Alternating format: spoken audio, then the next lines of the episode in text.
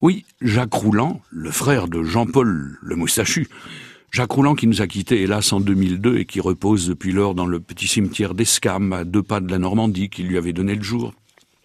Il aimait d'ailleurs à raconter qu'au début de juin de 1944, il comptait alors 14 ans, son père chez qui il vivait, un soir a déclaré solennellement « Mes enfants, je sens qu'il va se passer des choses graves ici à Paris. » Dans ces conditions, le lendemain, son frère et lui étaient poussés à bord d'un train en partance pour Avranches, et de là, direction la maison de la grand-mère à Saint-Sauveur-le-Vicomte. Et oui, mais ce fut le 6 juin sur la côte normande, et Jacques Rouland s'est retrouvé bien moins au calme qu'à Paris.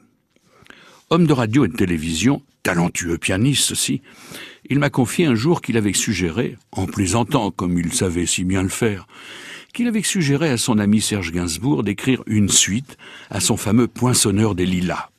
Gainsbourg avait alors sauté sur l'idée, et ils avaient pondu une auto-parodie de cet employé de la RATP, l'homme qui passait sa vie à trouer des tickets de métro à la station des Lilas, avant qu'on ne les composte, hein, à l'époque, les tickets. Et dans cette parodie, il lui faisait prendre sa retraite à Passy-sur-Eure, où il était devenu fossoyeur, continuant ainsi à faire des trous. Et ça donnait je suis retraité du métro. À la campagne, j'oublie ce sale boulot. J'ai un parc, une maisonnette, euh, des petites fleurettes, euh, des cyclamènes, des bégonias, des chrysanthèmes, mais pas de lilas. Et sous le beau ciel de la France, je vois briller des objets de faïence. Car pour allonger la retraite, trop maigrelette, c'est moi qui suis le fossailleur du cimetière de Passy-sur-Eure. Je fais des trous, je fais des trous, je fais des grands trous, des grands trous de première classe, des grands trous de seconde classe. Je fais des trous, je fais des trous, je fais des grands trous et je préfère les grands trous aux tout petits trou, au tout petit trou, au tout petit trou. Curieux, non?